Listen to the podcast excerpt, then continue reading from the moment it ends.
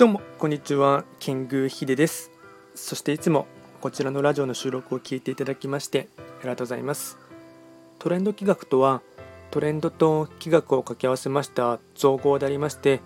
主には旧世企画とトレンド流行社会情勢なんかを交えながら毎月定期的にですね運勢とあと会員行動を情報発信しておりますのでよろしくお願いいたします。で今日話をしていきたいテーマといたしましてはえっと、タイトルといたしましては9月にですね起こった出来事に関しましてはメモしておくと便利ということをですね話をしていきたいかなと思います。これは何を指しているのかと言いますと、まあ、ちょうど今日からですね10月の1日に切り替わったかと思いますがただですね、気学上というかですね、もともと日本の新暦が始まったのはまだまだ弱100年弱しかありませんが、旧暦で見ていきますので、10月は、えっと、9月の月番がですね、まだ正味1週間ですね、10月の7日までありますので、なので、えっと、9月の月番がですね、白く木星中級であの地球は回っていまして、でこのですね、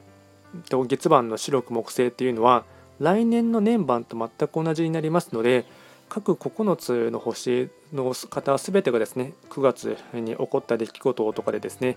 あと印象的に残ったものとかがありましたらそれはですね来年もですね、まあ、結構布石というかですねあの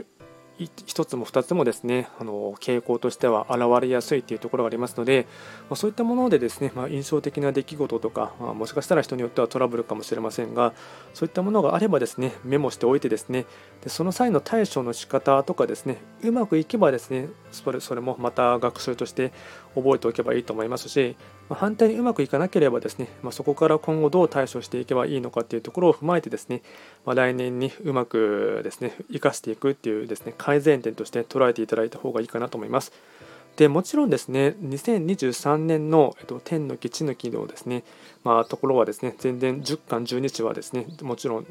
今年と来年違ってきますので、まあ、多少ですね、うんまあ、影響としては完全に一致するっていうわけではないんですけどもただですね結構傾向というかあとグラデーションとしてはですね濃淡というか、まあ、濃く出るのか淡く出るのか分かりませんがその辺りはですね似ているものもですね2点3点あるかと思いますのでまあですね9月に起こったこととかはですねあの、まあ、日記代わりというかですねメモ程度に残しておきますとまあ、来年に向けてですね、まあ、うまく立ち回りをするとかですね、と、対処していく際にですね、まあ、人助けにも二助けにもなるかと思いますので、まあ、何かですね、そういったものがあればあのメモしておくっていうことはですね、1点お勧めさせていただきます。まあ、今回は手短にですね、えっと、9月に起こった出来事に関しましては、まだ、えっと、賞味1週間はありますので、の残り1週間もかけてですね、印象的な出来事とかありましたらメモしておくと便利というテーマで話をさせていただきました。